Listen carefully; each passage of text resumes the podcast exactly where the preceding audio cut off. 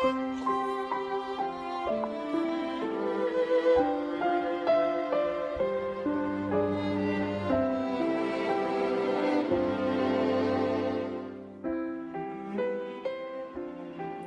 密关系第三章换你回家。如果离开家的时候你并不感到平静，那么你其实并没有离开。克里斯多福问。我的一位同事亨利曾对我叙述有一次他回家乡的经历。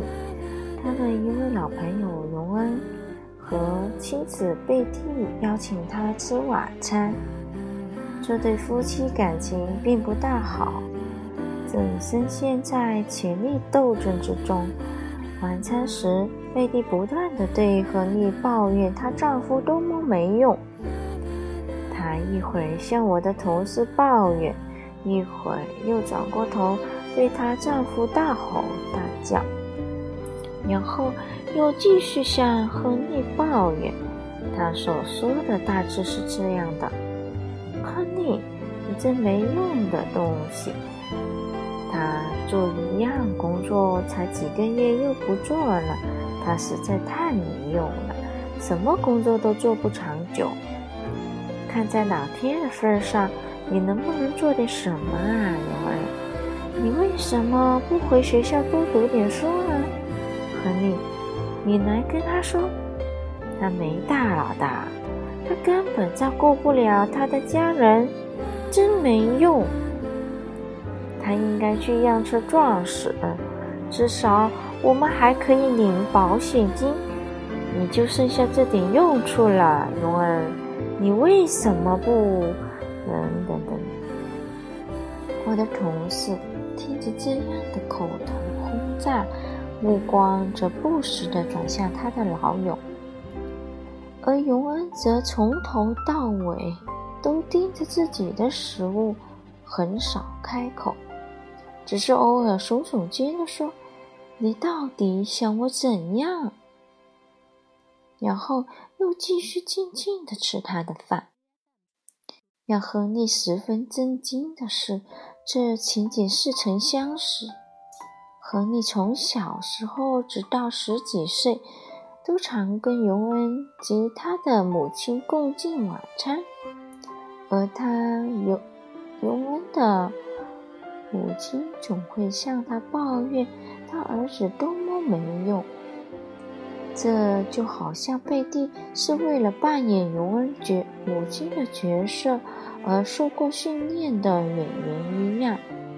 这两个尤恩生命中最重要的女人就是有这么像。亨利曾经对我说过，贝蒂是个很好、很会照顾人、有爱心的女人。只不过，在这个阶段，他们也像其他深陷于权力斗争中的夫妻一样，从对方身上引出最糟糕的特质。亨利告诉我，他的老友有个悲惨的童年，因此长大后他也自视不高。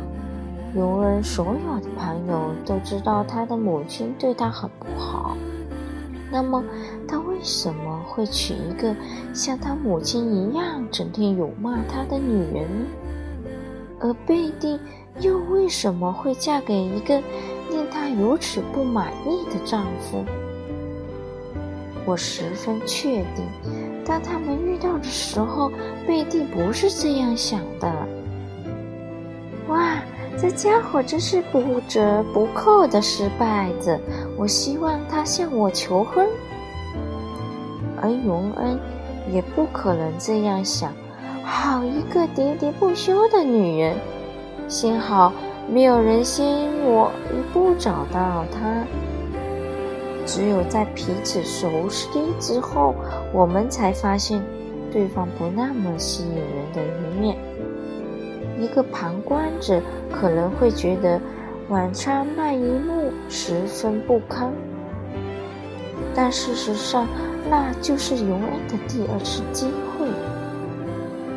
小时候，他不知道该如何想念母亲的不满，所以只能任凭他批评而产生自卑的想法，现在和贝迪在一起，他得到了找出比较好好应对方式的机会，能够治好他与妻子的旧伤的机会。